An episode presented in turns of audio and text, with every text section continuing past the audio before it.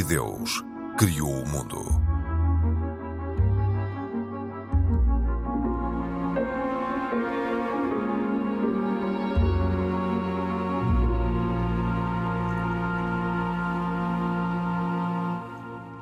Olá, bem-vindos. Muitos jovens portugueses estão a converter-se ao Islão, mas se as famílias não têm esta ligação religiosa, o que leva estes jovens a mudar? Este é um dos temas do programa de hoje de E Deus Criou o Mundo. Eu sou a Cristina Esteves e estou com Mohamed Ibrahim, da comunidade islâmica, Pedro Gil, católico, e Isaac Assor, judeu. Este é um programa da autoria de Carlos Quevedo, produção de Cristina Condinho e trabalho técnico de João Carrasco. Olá, boa noite, bem-vindos. Começamos com a confiança dos portugueses ou com a falta dela na Igreja Católica. Pedro Gil. Uma sondagem do Esqueté para o Expresso revelou que os abusos sexuais a crianças e adolescentes mancharam a imagem da Igreja Católica em Portugal. 67% dos inquiridos têm pouca ou nenhuma confiança de que a instituição seja capaz de tomar medidas para impedir novos casos. Mas quando a pergunta é feita a católicos e a praticantes regulares, aí o valor desce. Aliás, dos praticantes, 61% confiam na Igreja para tomar medidas.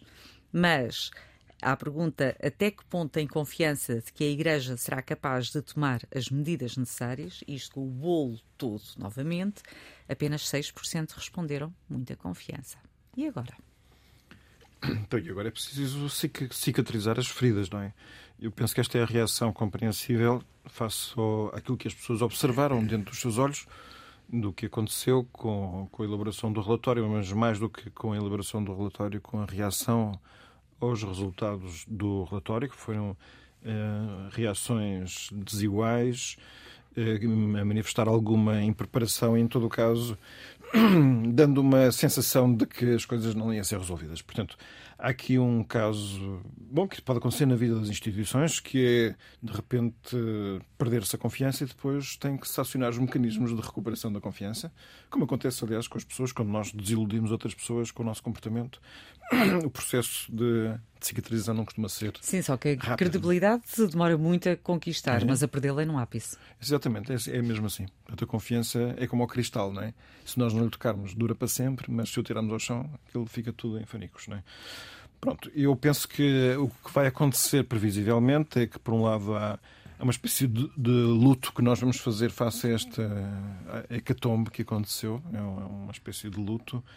Eh, e, e, depois eu não estou a dizer que desejo, porque não desejo de modo nenhum, uma espécie de habituação, como se fosse um endurecimento do, do, até do coração das pessoas a pensar que, pronto, que, que, já não há nada a fazer. Eu penso que há muita coisa que a Igreja quer fazer e está fazendo, e o caminho para recuperar a confiança é que aquilo que vá fazendo, nem que seja a pouco e pouco, mesmo que não seja com um ato simbólico assim muito extraordinário, mas que signifique a, a consciência cada vez mais estendida de que não, a Igreja está a trabalhar, está a, está a criar os pontos de escuta que ficou de criar e que o Papa agora até uhum. eh, determinou como lei que as dioceses tivessem pontos de escuta, que os casos das denúncias são bem enquadrados, bem acompanhados, que as, as vítimas sentem-se protegidas e apoiadas, que há ações de prevenção de forma que as pessoas em todos os lugares saibam como é que se lida de forma a evitar portanto, o risco de poder haver abusos. Isso é toda uma cultura que está já neste momento desencadeada em, em ação, mas que se conhece pouco, por sinal. E, e, portanto, há aqui uma tarefa que é uma tarefa de recuperação de confiança que eu acho que vai demorar um bocadinho mais do que a melhoria da atuação da Igreja, que eu acho que já está a acontecer. Mas, Pedro, não achas que se soubesse mais, se conhecesse mais, isso ia dar muito mais uh, conforto, pelo menos às pessoas. Não tenho dúvidas nenhumas. Eu, eu, sou daqueles que defendem que a comunicação é muito necessária para portanto, se conhecer as por, coisas boas por, e para se conhecer a verdade. Ponto, ponto. Não, não, mas a Igreja está a fazer os seus avanços em termos de, de, de atuação. De atuação, perfeito, muito bem. Uh, mas as pessoas não estão, não estão confiantes. Pois não. As pessoas não estão confiantes. E se não estão confiantes, como, como é que que se lhes pode dar a confiança contando-lhes a verdade, contando-lhes o que é que está a acontecer, é penso eu. É verdade, sim, sim. Uh... O que é que significa? Significa da parte da Igreja tem que haver quem Uma se, comunicação... se, se dedica a contar essas histórias Essa e a mostrar as pessoas que corporizam essas histórias. Exatamente. E esse é todo um trabalho de comunicação numa Igreja que tem uma estrutura de comunicação muito amadora quando existe. Portanto, há aqui um problema que também é um problema dizer, organizativo interno à própria Igreja. Mas, mas, mas eu achas, penso que. Não achas que seria a altura ideal para se profissionalizar esse, essa eu concordo, com comunicação. essa, eu concordo com isso há 25 anos, que, Pois, é, que não, é o número de não, anos é que eu por- trabalho nisto. Mas, de qualquer forma, eu sei que é, é uma, é uma mentalidade ainda não partilhada. Não é cultura ainda da Igreja ter assim um espírito de comunicação, mas há grandes avanços. Eu gostava de fazer um notar, por Papa exemplo. tão comunicativo que eh, acaba por prender a atenção de milhões e milhões de pessoas pelo modo como, como fala, como aborda as questões, como é que é a Igreja, uma instituição milenar, está, está com- a deparar-se com estes problemas Então, de os, comunicação. os Papas têm posições muito diferentes sobre a comunicação e é bom conhecer que Papa João Paulo II achava que ter alguém de comunicação muito próximo dele era fundamental e, portanto, ele tinha um assessor de comunicação, que foi um jornalista profissional, Sim.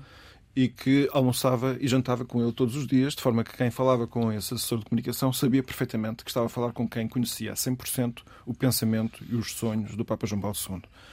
Entra Bento XVI, que considerava que a verdade tem um poder intrínseco, persuasivo por si mesma, não precisa de ser favorecida com aquilo que ele considerava que era dispensável, que era uma ação comunicativa. E, portanto, o chefe da sala de imprensa Foi demitido. não, não, não foi demitido.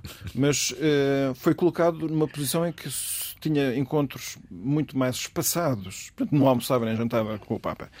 E o Papa Francisco, eh, segundo afirmações que eu tenho, coloca a sala de imprensa do Vaticano ainda numa posição ainda mais periférica.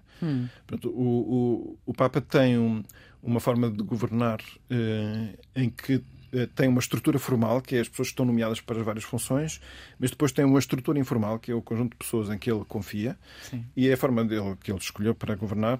E no meio disto não tem. eh, portanto, o, o diretor da sala de imprensa tipicamente eh, está muito longe do Papa. Aliás, eu, num programa anterior falámos um bocadinho sobre isso, que é no- quando, enquanto que o Papa João Paulo II, quando ficou doente, o assessor de comunicação, que até tinha sido médico, eh, dava todos os pormenores médicos de forma que não havia, não era preciso ir à procura de narrativas alternativas.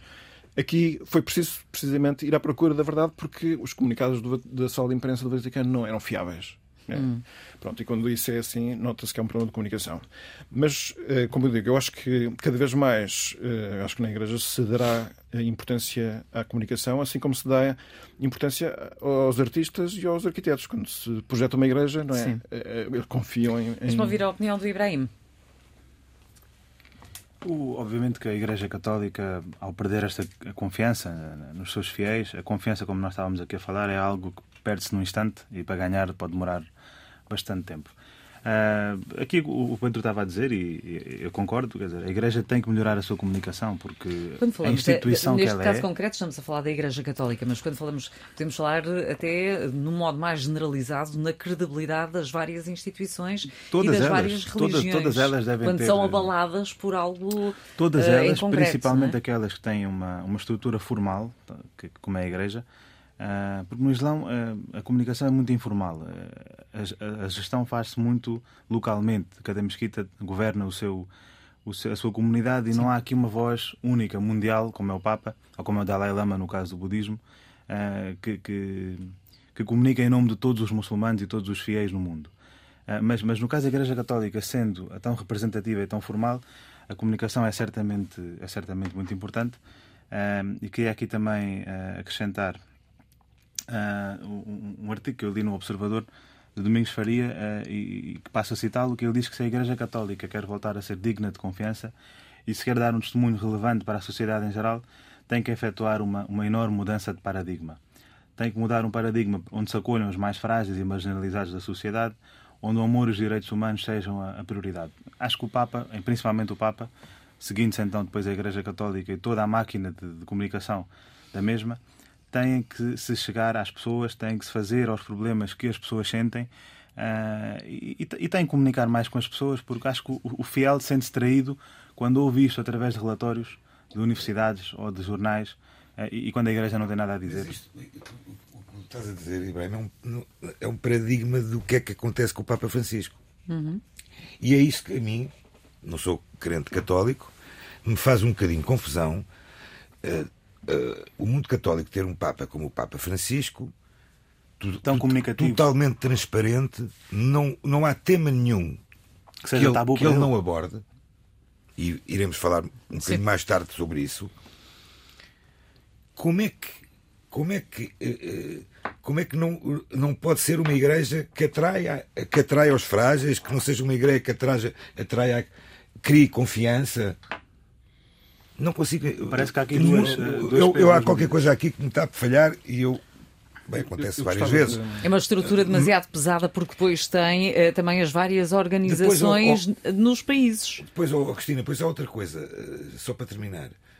Eu estava a ouvir há bocadinho o Pedro sobre a questão estrutural uh, da Igreja e a mim surpreende muito, por exemplo, ouvir determinado bispo português dizer assim nós somos 21 dioceses, cada diocese pensa da sua maneira. Epá, isto, isto, isto. Então, mas... São 21 dioceses, elas são não, isso eu sei. autónomas, Agora... autónomas e a frase uh, pensa o que quiser, evidentemente não quer dizer que tem a fé que quiser. Não, não pode haver uma, uma diocese que siga. Sim, mas em relação a certas matérias não, tem que haver é- indicações. Mas na, na, na, na matéria que para estamos a, na matéria que estamos a falar da falta de confiança, a falta de confiança não existe existe porque houve um caso eh, gravíssimo conhecido de abusos sexuais. Sim. Correto? É o resultado Correto. disso e da forma como foi comunicado. Correto. Das duas coisas. Sim. E então, havendo 21 dioceses, sim.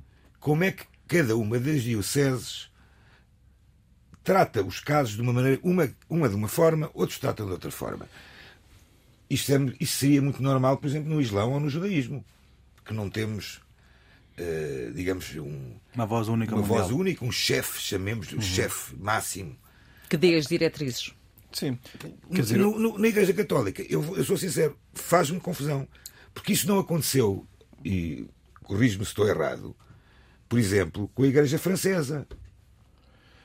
Uh, então, assim, a França comportaram-se de maneira diferente, é verdade, mas em todo, tanto na França como cá as regras são regras universais, aplicam-se a todas as dioceses, mas tanto em França como cá, a Igreja, sendo assim unitária, portanto, à volta de um pensamento estruturado, organizado e, portanto, um sistema de, de, de, de veiculação de, de, orientações que são que é um sistema vinculativo, mas não, não há um sistema coativo. Portanto, a Igreja não, não é um sistema de poder, embora se pense que sim, e, portanto, eh, fica sempre um bocado. Depende eh, ficamos muito dependentes da adesão livre de cada uma das estruturas que são autónomas a essas orientações. É claro que se espera que isso aconteça e, e se deseja, e, é, e até é grave, na minha opinião, é grave que não se atue de acordo com aquilo que são as orientações que vêm do Papa. No entanto, não existem sistemas eficazes de, de forçar a que as coisas aconteçam. No caso, por exemplo, dos abusos, sim, há uns casos extremos que é se algum bispo não, não age de uma forma eh, clara com segundo as regras em, em situações de importância, uh, ele provavelmente uh, será uh, removido da sua função. Hum. Isso já aconteceu muito. O Papa Bento XVI foi quem mais fez isso, aliás, de uma forma discreta, mas mais de 80 bispos ele pôs fora das suas funções. Aqui, neste pontificado, eu não tenho os números certos, mas não tenho, não tenho a noção de que seja tão, tão grave. Uh, Dom Manuel Clemente considerou os abusos sexuais na Igreja a situação mais difícil do seu patriarcado. Aliás, como nós sabemos e estamos a falar, houve imensos problemas de comunicação há início, assim que claro. souberam estas situações todas. E o cardeal Tolentino Mendonça afirmou que a Igreja Católica tem de dar passos novos no caminho da reconciliação com a sociedade. Sim, eu também penso que isso é verdade. Eu, a, questão, a, questão é, a questão são os passos. Eu gostava de chamar aqui a atenção é? que, que os dados que nós tivemos aqui de relação à, à diminuição da confiança, eh, eu trago aqui um, dado também é relevante, só por então. comparação. Que em, em, França, onde houve um relatório cujos resultados foram muito mais eh, importantes e graves do que aqui em Portugal, embora eh, do ponto de vista comunicativo as coisas aconteceram de outra maneira e a reação da Igreja Francesa também está a ser diferente, mas é verdade que novamente aumentou muito o número de jovens de 18 a 25 anos que quiseram ser batizados com essa idade, não é? Que é um fenómeno curioso que se acontece nos últimos anos. São jovens que não têm qualquer preconceito anticatólico, estamos a falar da França, uhum. e estamos a falar dos jovens instruídos, 18 a 25 anos, que muitas vezes aproximaram-se da fé através das redes sociais. Portanto, estamos a falar do TikTok, Facebook, através de influências católicos. E, portanto, o seu primeiro contacto com a fé não foi por ninguém à sua volta, mas foi através de uma relação mediada pela, pela internet, o que é interessante. São pessoas que habitualmente já passaram na sua vida por práticas espirituais como o ocultismo, uh, budismo, uh, New Age e outras formas eco-espirituais. E, portanto, é, é um fenómeno que se dá em contraponto uh, face a essa perda de confiança que lá também aconteceu Sim. em França. Não é? Portanto, e não, eu só posso desejar que aqui em Portugal também esteja a acontecer o mesmo. Isto é, sem dúvida que eu reconheço que os níveis de confiança têm que ter descido necessariamente, mas ao mesmo tempo eu diria que este outro fenómeno de reaproximação ou de nova atração para com a fé, no seu conteúdo mais genuíno, continua a ter o seu espaço, a sua possibilidade, a sua sim, oportunidade. Sim, sim, sem dúvidas. E falando, e falando da net uh, e da influência que a net pode ter, pode ter Ibrahim, uh, muitos jovens portugueses estão a converter-se ao Islão sem que as famílias tenham essa ligação religiosa e alguns, e aqui a influência da net, apoiam a ideologia do Estado Islâmico. Quem o diz é Faranash Kesvaki, investigador e especialista em assuntos islâmicos, pertence à comunidade ismaeli e aponta como uh, possíveis razões o descontentamento profundo com a realidade portuguesa, a rejeição ao que chamam de hipocrisia ocidental. E eu pergunto-lhe se partilha destas explicações e se percepciona estas alterações. Uh, para ser muito honesto, uh, eu acho que temos que criar aqui uma distinção entre aquilo que é a conversão ao, ao Islão e aquilo que é uma pessoa identificar-se com os ideais do autoproclamado Estado Islâmico, que eu nem sei se oficialmente ainda existe ou não, ainda está muito residualmente presente naquele território, uh, que é, uh, e devemos dizer isto, um Estado autoproclamado e político. Uh, apesar de reivindicar e alegar motivações religiosas, é um Estado meramente político que nasceu após a Primavera Árabe, Sim. mais um evento nomeadamente político. Em relação às declarações da senhora Faranaz, a conversão ao Islão é algo muito íntimo. Nós trabalhamos com, com bastantes pessoas na Mesquita Central que, que, se, que vêm até nós e, e, e, tentam aprender mais sobre o Islão. E muitas vezes a grande motivação destas pessoas para se converter ao Islão é o casamento com alguém muçulmano. 90% das conversões em Portugal ao Islão são pessoas que conheceram namorado em Marrocos ou no Egito ou algures, ou presencialmente ou na net, e para se uh, casarem com aquela pessoa querem, uh, apesar de um, ehm, não ser obrigatória a conversão para, para o casamento, uh, no caso do, das mulheres, no caso dos homens, aliás, as pessoas querem conhecer mais da cultura do seu, do seu novo cônjuge e por isso é que entram e convertem-se ao Islão. Aquilo que acredito que a senhora Faraná estará a dizer é que existe um movimento crescente de radicalização. Sim. E a radicalização, tal como definida pela Comissão Europeia, é um fenómeno em virtude do qual as pessoas aderem a opiniões, a pontos de vista e a ideias suscetíveis de elevar a práticas e actos terroristas. Eh, e nós temos que ver o cerne do problema, porque a verdade é que isto começa com indivíduos que se encontram frustrados com as suas vidas, a sociedade ou as políticas internas e externas dos seus governos, algo que a senhora mencionou, um, mas isso é um problema da sociedade em geral e a Europa está a viver isto e nós vimos nos, nos anos do, do, do, Estado Islâmico, do, do autoproclamado Estado Islâmico, a grande parte dos recrutas uh, deles eram europeus, eram cidadãos europeus, não só muçulmanos uh, naturais, mas também muçulmanos que, no conforto da sua casa, na internet e, nomeadamente, ao acesso com as redes sociais, viram estas novas ideias que, que, o Estado Islâmico, na sua máquina brutal de propaganda, uh, usou nas redes sociais, identificavam-se com isso e depois alistaram-se para a Síria, mulheres também incluídas uhum. nisso. Um, e a pergunta é o que é que isso tem a ver com a religião, não é? É uma pergunta que eu faço também, porque a verdade é que o Islão é uma religião que sempre foi muito revivalista, sempre uma religião que uh, tenta manter um nível de moralidade alto na sociedade. E, e qualquer pessoa que fala no Islão é, é, música para os ouvidos para alguém que está frustrado com a sua vida, está numa num bairro urbano à volta de Londres ou em Lisboa, uh, que está farto da sua vida. Muitos, muitos deles são jovens, não têm um sentimento de pertença com um grupo. Uh, e quando veem isto, ficam com uma adrenalina e querem juntar-se a esse projeto, querem ser mártires, querem ser heróis. Uh, só que isto é um problema altamente isso, não é religião. Não é, claro que não é religião. Bem, mas eu, eu... É o sentimento de pertença que lhe está a faltar. Eu, eu acho interessante, quando falou, falámos agora de, de, do, do, aumento de pessoas se converterem ao Islão, uh, encontrei um artigo no Diário Notícias de 2008 em que o sheik da, da- da mesquita de Lisboa dizia que havia um português a se converter ao Islão por mês. Em 2008. Estamos em 2023. E, pelos vistos, isso não, não é isso que está a acontecer. Ou seja, a comunidade muçulmana, a não ser que se tenham convertido e tenham saído daqui para ir para. Porque a conversão, segundo aquilo que eu sei, no Islão, também é um processo, não é? É um É um processo, processo, estudo, é um processo, eh, e- é um processo muito lento Agora, e algo é- íntimo. Oh, oh, Ibrahim, mas depois é importante perceber que é, que- quando é que a pessoa se considera ela própria já convertida. Esse é, esse é um dos grandes problemas. É, é assim, E é um problema que qualquer outra das religiões tem. Claro, no claro. catolicismo é mais fácil. No judaísmo é mais complicado. É tão complicado como o processo do Islão. Como é que é no Islão?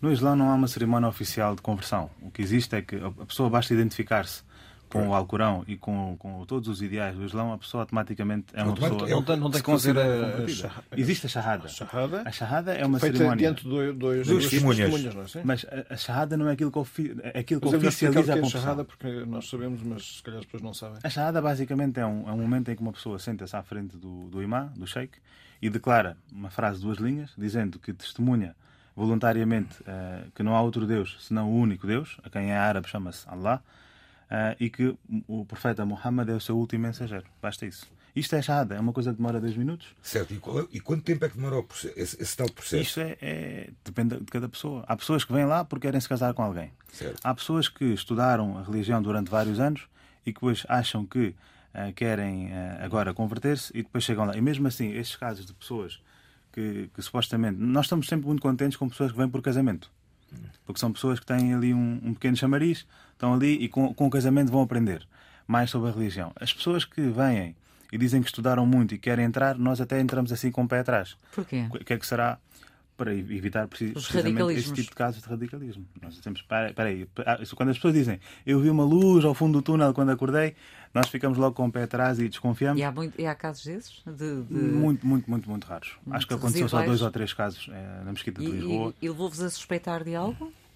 Não. Ah, sim, aconteceu aliás em 2015, se não me engano, principalmente quando o Daesh estava no seu auge. Ah, Na Mesquita Central de Lisboa, duas pessoas que, que- que vieram converter-se foram sinalizadas para as autoridades, mas o caso não, não, não, não ocorreu. Foram fa- falsos alarmes ah, e, e não, não deu em nada, felizmente. Ah, só que, reparem, primeiro é uma coisa muito íntima e não se pode saber o que é que é uma conversão ou não. Até, até mesmo a mesquita, a mesquita, quando faz esta charrada, os dados não são muitas vezes publicados e, eu falo por experiência própria, atualmente há, ainda há a mesma média de uma, duas pessoas por mês à qual é passado um certificado, porque o resto das pessoas podem estar em casa e, e associar-se ao mas, Islão. mas, Ibrahim, passa um certificado. Sim, senhor. E é um certificado sem validade. É um Pronto, certificado eu- apenas. Eu estou a imaginar, por exemplo, como é que é o processo de conversão eh, oficial ao judaísmo. Que é um processo que não demora menos do que dois, três anos. E que exige. eh, Estou a falar Mas é possível conversão, converter-se ao conversão judaísmo? ortodoxa. É possível converter-se ao é, judaísmo? É, é, claro. Eh, é, que exige um, um estudo eh, aprofundado sobre o judaísmo, sobre as leis judaicas, sobre as festas judaicas, sobre os meses judaicos, sobre alguma leitura eh, hebraica, em hebraico também. A participação em cerimónias religiosas, ou seja, ninguém que se- uma pessoa que se quer converter não, aparece um dia e no outro dia Exato, está a verdade convertida. é que o Islã é uma religião muito aberta e toda a informação está na internet. Não, mas o Qualquer judaísmo pessoa pode chegar e começar a aprender. Mas Ibrahim, não, mas O que nós dizemos, obviamente, é quando a pessoa chega e dizemos que quer se converter, nós temos uma série de recomendações para a pessoa, leitura obrigatória, eh, acompanhamento Então. a nível de educação, e que a pessoa tem que seguir e segue estes, estes passos para, obviamente, estar no caminho eh, que nós consideramos que é o caminho certo e o, o caminho correto, e para evitar estas, eh, estes puxanços, eh, desculpem a expressão, para, para a radicalização, caso haja. Não é? Felizmente, nós nunca, tirando um caso ou dois muito, muito pontuais, nunca tivemos esse, esse caso. Mas como a informação está toda lá, não há como controlar. A informação está toda neste momento, tanto para o Islão como para o todo judaísmo. Tudo na net. está em Está todo tudo na lado. net. Ou seja, no caso, fazendo esta comparação de conversão com o, judaísmo, chamemos mais tradicional, eh, ele, culmina, ele culmina, isto parece quase um, um- um curso, por assim dizer, ele culmina com o exame escrito e perante depois três juízes rabinos. Ou seja, há um tribunal rabínico que, que, que decide se esta pessoa é convertida ou não. Aliás, para os, para os homens, obriga à, circuncisão. Não sei como é que. Não, a circuncisão não é obrigatória no Islã. No é judaísmo, no judaísmo, alguém, um homem que se converte, é, vai ter que ser circuncidado. Uma pergunta que eu gostava de fazer, que é, sendo o judaísmo uma, uma linhagem Boa pergunta, já sei de, um, é. de, de, um, de um povo, eh, qual é, é a lógica da conversão? Da conversão. Não, mas eu, eu, olha, a lógica da conversão começa logo pelos primórdios do judaísmo pela profetisa Ruth. Ruth não era judia e é uma das mães do judaísmo. Ruth era moabita. Está nas escrituras. Confirmo, confirmo. Confirma-se. uh, ou seja, aliás, e é de Ruth que sai a linhagem para a vinda do Messias. Ainda por cima ainda por cima, portanto. Ou seja. Sim, ok, mas então nós tá. teremos a dizer que a conversão de mulheres podia ser. É que não. É que não qual então. Até onde é que vai a regra de que é uma linhagem? Que é um povo de descendência. Uh, aliás, a conversão. Comecei se calhar por um capítulo, atrás, um capítulo à frente. A conversão, inicialmente, sempre no judaísmo, ela é quase que colocada como um grande entrave a pessoa não é dita logo a ela que ela pode se converter ao judaísmo. E só ao fim de algum tempo, depois de se ver realmente uh, o, o, interesse e, o, e, a vontade e, o, e, e digamos também a, a força de, de, de querer, do querer e de dedicação, aquela, aquela dita que pode converter ao judaísmo. Portanto, no judaísmo, tens razão, linhagem, e por esta razão é que a conversão não é simplesmente entrar dentro de uma sinagoga, levar um, um, texto lido na internet e dizer o Shema e pronto. E, e acabou, e está feito. E será que um convertido ao judaísmo tem o mesmo estatuto com, com, com, com o judeu normal? Exatamente igual. Naturalizado? Exatamente igual. Tirando, tirando uma coisa, uh, não pode ser rei de Israel. Uh, isso é uma das regras isso que é um, também... Isso é um grande desincentivo. É um, é um, pois, como não já não há... rei do Estado de Israel? Rei de Israel, de Israel. Ah. De Israel, Israel era o povo de Israel. Ibrahim, esclareça também aqui, aqui uma dúvida, uh, antes de passarmos para o próximo tema. Um, Toda, todas as pessoas que, que depois uh, acabaram por, por, ser, por se alinharem no autoproclamado Estado Islâmico e que se converteram ao Islão, ou pelo menos diziam que eram, que eram muçulmanas, tiveram que passar realmente por esse processo não, para serem aceites não, não. ou é não? Difícil, isso é muito difícil porque, repare... Uh, porque tinham que passar pelo, crivo, pelo vosso crivo. Nós demarcamos-nos do, do, judaísmo e daquilo que o... Judaísmo? O, o judaísmo, ah, sim. porque na, aquilo na... que o Isaac estava a dizer. Uh, não há aqui regras de admissão. Porque hum. o Islão não é um clube ou uma, uma, estrutura fechada de pessoas ao qual se dá uma entrada ou não. não o Islão é um código de vida. também não é um clube. Não, é um não clube. claro. E, mas, clube, é- digo clube com, com, todo o respeito, mas não é oh, basicamente oh, um... oh, Ibrahim, no judaísmo uma sociedade e no, e no Islão, no judaísmo e no Islão existem regras. Claro que existem, claro que existem. Se, tu, se, se, se houver alguém que se converteu ao Islão e de repente come haram come Repara, uh, aquilo que idealmente porco, aquilo que, aquilo que está, está, a ser contra os princípios do Islão. Eu acho que são regras. Eu acho que um, exatamente, Ibrahim, eh, diga-me só se o processo, o que o Isaac falou da conversão, para mim é um processo ideal. Porque prepara uma pessoa claro. bastante bem para a vivência, no, no, na, vivência na, nova religião. Na nova religião. Pronto, neste caso, Mas é estas pessoas que se radicalizaram e que não eram muçulmanas tiveram ou não que passar que pelo. não passam pela mesquita. Hum. São pessoas que não passam pela mesquita. São pessoas que estão em casa. Aliás, muitas delas nunca foram à mesquita, porque se tivessem ido, nós tínhamos sinalizado estas pessoas. Muitas foram, que há relatos. Uh, Algumas assim foram, foram, sim, mas, mas a grande maioria delas eh, estavam sentadas na sua casa, na, sua, na, na internet, uh, e, e alistaram-se para o Estado Islâmico, fizeram as suas supostas shahada com alguém do outro lado da webcam, uh, alguém que não tem autoridade para fazê-lo, principalmente sim. aqui no país onde a pessoa está, e foram lá sem, sem mais, sem menos.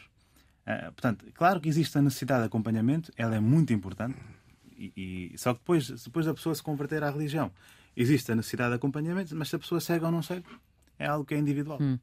Eu queria, estamos uh, sensivelmente a 10 minutos do fim do, do, do programa e uh, Pedro uh, Gil, eu gostava de, de, ter a sua opinião uh, sobre o modo como, como viu e ouviu o documentário Amém Francisco Responde, em que o Papa conversou com jovens de vários países de um modo aberto sobre temas como abusos de menores, a sexualidade, o feminismo, racismo, aborto, papel mulher, da, da, mulher na Igreja, entre outros, outras temáticas. Um, é uma forma de aproximar a religião uh, dos mais jovens e surpreendeu algumas da, das respostas que o Papa deu, nomeadamente quando, quando falou do aborto, uhum. que havia, teria de haver compreensão para com a mulher que aborta. Sim, ao mesmo tempo que disse que, que não é lícito fazer o aborto, mas ele compreendia que a situação em que está a mulher pode ser muito de grande pressão e, portanto, ele até dizia que sempre digo aos padres que quando se aproximam de uma pessoa nesta situação com um peso na consciência, porque a marca que um aborto deixa numa mulher é profunda, que por favor não lhe façam muitas perguntas e sejam misericordiosos como Jesus. Mas, em todo o caso, o que eu diria, aquilo que mais me impressiona neste documentário de 80 minutos é o Papa ter-se exposto sem rede, bem, sem preparação, para conversar com jovens dos, 18 eh, aos 20, dos 20 aos 25 anos, eh, cujos perfis estão muito longe de ser aquilo que nós imaginássemos como o perfil mainstream de um católico. De facto, acho que foi uma única condição que o Papa pôs por este documentário, esta conversa, foi que entre os jovens houvesse uma católica, um católico jovem. E eu vou só descrever aqui os perfis, são 10 perfis, hum. muito rapidamente, só para ver a noção da variedade ou, e heterogeneidade de, desta conversa. Uma catequista feminista, uma ex-freira lésbica, um imigrante indiano, uma imigrante indiana, um muçulmano africano que chegou do Senegal de barco para a Europa, eh, uma jovem não binária, um ateu, um italiano ateu, uma vítima de abusos sexuais, uma rapariga evangélica que sofreu, sofreu bullying e anorexia quando, quando jovem, quando pequena, uma mãe solteira que trabalha fazendo conteúdos adultos eh, para a internet e uma rapariga do caminho comunal, esta última, aquela que é, que é católica. E, essa exposição às, perguntas que. Eu acho que é, o, documentário é muito interessante, eu ainda não vi todos, só vi praticamente metade, mas, mas achei interessante porque acho que é muito interessante conhecer como é que os jovens pensam e os tipos de problemas que têm. E, e o Papa tentou o mais possível eh, sim, dar, entrar em diálogo, sobretudo o Papa manifestou aquilo que ele anda a falar há muito tempo, que é a necessidade de, de, dos cristãos se abrirem às periferias, é não, não ter medo, não, não criar espaços fechados de segurança, né, espaços só da mesma fé, mas, mas não ter medo de testemunhar a fé. E dentro destes dez uh, jovens, esta rapariga, Maria, do Caminho Neocatecumenal, fez um trabalho esplêndido também para aplicar um dos grandes princípios que os Papas têm dito para os jovens, que é o melhor evangelizador de um jovem é outro jovem. E ela, numa conversa, como digo, entre pessoas que eram muito alheias às convicções dela, deu um testemunho que é muito luminoso e interessante. E, portanto, achei, achei um documentário, claro, um produto fora do normal, mas este Papa uh, faz o pleno de todos os registros possíveis para evangelizar. Não é? Uhum. Aliás, tudo ao contrário do perfil dele antes de ser eleito Papa. Portanto, ser Papa transformou muito também neste aspecto. Não é? E, portanto, acho que, que, que é interessante o documentário para conhecer como é que é a juventude hoje em dia. Acho que é muito importante para também ver como é que o Papa consegue abrir-se ao diálogo com toda a abertura e risco. E depois, algumas das conversas têm, têm algum interesse, outras são muito tensas, muito emotivas e até com muitas lágrimas e sofrimento. Portanto, é uma conversa dura. E depois, como produto cinematográfico, está muito bem feito. Portanto, o autor é muito talentoso. Ibrahim. Uh, eu honestamente não vi o documentário, mas daquilo que sei um, e daquilo que ouvi falar, eu penso que é uma, uma boa iniciativa, principalmente numa igreja que cada vez mais é uma igreja composta por pessoas de uma faixa etária muito, muito mais uh, velha, entre aspas. Porque os, os, os, avós praticavam, os pais deixaram e os jovens praticamente já nem ligam à igreja. E chegar aqui a uma plataforma de streaming, que é uma plataforma uh, que está que é bastante popular nos dias de hoje, juntamente com a Netflix, eh, basicamente chegar ao, ao principal canal de comunicação dos jovens, falar sobre estas questões e fazer esta suposta propaganda também da Igreja e dos valores da Igreja, acho que é uma boa iniciativa porque traz as, e quebra um bocadinho o gelo a, a esta nova camada de jovens e esta nova geração que não tem a presença da Igreja ou tem muito residualmente a presença da Igreja na sua vida. Isaac. É, é sempre de louvar todo o tipo de conversas como esta, que eu não vi o programa também, não vi o documentário, mas li um bocadinho sobre ele. É fundamental este, este, este tipo de diálogo com os jovens, particularmente com jovens que têm as suas dúvidas, as suas, as suas incertezas. Eu estava aqui a ler uma coisa interessantíssima, que é uh, uma das perguntas que fizeram ao Papa, que fácil. Tem telemóvel? Usa telemóvel? Portanto, uh, são aquelas perguntas que o jovem, o, não há um jovem que não tenha telemóvel, quer dizer, uh, usa a internet, não usa, para não falar dos temas mais, mais, mais. Tem salário? Quando é que ganha? Portanto, isto é, são aquelas. Eu não, não sei qual é a resposta, não, não sei qual foi a resposta, ou se houve alguma resposta. Agora, Sim, resposta, não, tem, não tem, mas dão-lhe o dinheiro que ele precisa para os gastos que Pronto, não, o que eu estou a dizer é que. Mas uh, parco, sempre, Sim, sempre muito humilde. É, é, é, e como também há um dos participantes que também li agora, que, que é uma coisa interessante percebermos, falámos há bocadinho sobre isso, sobre a desilusão e a incerteza, e elas, houve alguém que disse: as pessoas estão desiludidas com a igreja, não com Deus. Certo. Isto, é, isto é, é realmente Sim. uma afirmação fantástica certo. Uh, de grande fé. Uh, Deus, seja ele qual for. Uh, eu, se ouvisse uma afirmação destas de um jovem judeu, abriria-lhe abriria os braços da mesma forma. Uhum. portanto, este tipo de diálogo com, com os jovens é fundamental, é importantíssimo. A Igreja Católica, muito bem que o Papa Francisco está a fazê-lo, as, as comunidades judaicas internacionalmente Existem movimentos de juventude também em que, em que o, digamos, o rabino ou o mestre, chamemos-lhe, ou, ou, ou, o ancião, também, também é questionado sobre muitas coisas. Eh, movimentos estudantis, jovens, muito interessantes. E no Islão, com certeza, também deve haver. Sim, aliás, há eh, uma, uma iniciativa todos os anos no Ramadão em que se convidam os jovens muçulmanos à mesquita para fazerem as suas perguntas ao Sheikh. E achas que é uma boa ideia no Ramadão? Eu acho que sempre quando, não, é, quando é há noite, comida. É. Eu, nós, eu tenho. Eu, eu, eu, eu não, eu, eu, isto é uma coisa interessante.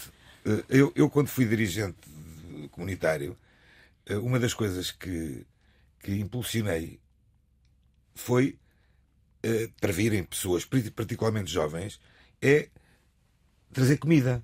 Comida e bebida e pôr as pessoas a, a, rezarem algo muito soft, ou seja, uma oração pela, pela comida que estão a fazer, pelo vinho, pelo pão, e depois beberem um whiskyzinho e de repente começa tudo a falar sobre os temas todos. E com whisky fala-se sobre. Uh... Isaac, o, o, o póster que a Mesquita Central propôs. O Ramadão, o Ramadão não, não, dava para nós. Não, não espera, espera, espera. O póster que a Mesquita Central lançou na sua, na sua rede social sobre, esta, sobre esse evento. É uma palestra para jovens. Já agora vai se realizar no dia 15 de abril. Já à noite. É, já não, à noite. Já, já, não é Ramadão. Ah, é Ramadão ainda? É Ramadão ainda. Um, é Ramadão. Uh, dia 15 de abril, portanto, uh, uma palestra para jovens. E no final diz: após a palestra será servida uma ceia. Ah. É à noite, é à noite. É, à noite. é depois do jejum, é depois das orações. Então pronto. Então, e então, é uma altura em que. Estão, estão no caminho certo. Chama-se os jovens para Só falarem. Só tem o whisky. Para tirarem as suas dúvidas. Para tirarem a... as suas dúvidas. E vamos às recomendações. Vamos às recomendações agora. Pedro Gil. Muito bem. Então é um, saiu um livro em Itália, que ainda não está em português, chamado Exorcistas contra Satanás, de um hum. jornalista chamado Fábio Marquesa. Essa, esse livro inclui uma entrevista com o Papa Francisco porque, segundo o entrevistador, eh, no livro recolhe-se um testemunho de uma religiosa possuída e lê-se no seu testemunho que o diabo, falando do Papa, teria dito: Eu odeio, ele fala sempre mal de mim, já viu os problemas que eu crio a ele e a pergunta do jornalista como é que se devem tomar estas declarações, ele diz: Eu não conheço o caso pessoalmente, não posso fazer uma avaliação, mas é realmente possível que eu aborreça o, o diabo porque tento seguir o Senhor e fazer o que o Evangelho diz. Isso incomoda-o. Ao mesmo tempo, ele certamente fica satisfeito quando eu cometo algum pecado. Ele procura o fracasso do homem, mas não há nenhuma esperança se houver oração. O Satanás é um tema proibido e tabu, mas o Papa gosta de falar dele e, portanto, fica aqui esta, esta recomendação deste livro, que sairá em português, certamente. Ibrahim. Eu só gostaria de recomendar um livro uh, de João Paulo Ventura e Cátia Moreira de Carvalho, que se chama Da Radicalização Ideológica ao Terrorismo Uma Digressão. Este livro um, é muito interessante na forma como aborda este, esta questão da radicalização, que é, aliás, um problema que nós uh, vivemos nos nossos tempos e é um problema que nós temos que necessariamente combater. Uh, e explica um pouco o processo psicológico de uma pessoa uh, que vive uma vida aparentemente pacífica e normal, mas depois que começa a adotar estes ideais mais extremistas. Exato. Minha recomendação é o lançamento de um livro, foi lançado há poucos dias, um livro de Jorge José Alves Ferreira, hum. uh, nas rotas dos judeus e marranos nas terras do Rio Livre e Montenegro, que estão hoje distribuídas pelos conselhos de, de Chaves e Valpassos. É um trabalho, um estudioso que fez uh, um trabalho fantástico, com a colaboração de, de grandes conhecedores sobre o tema, o Dr. Ernesto Areias e os professores Roberto Afonso, Elvira Mea e Lúcia Alexandra. Portanto, é um livro, é mais um, mais um testemunho da presença judaica em Portugal. Muito bem, meus senhores, muito obrigada, boa noite e até para a semana. Quanto a si, obrigada pela atenção. Obrigada, boa noite.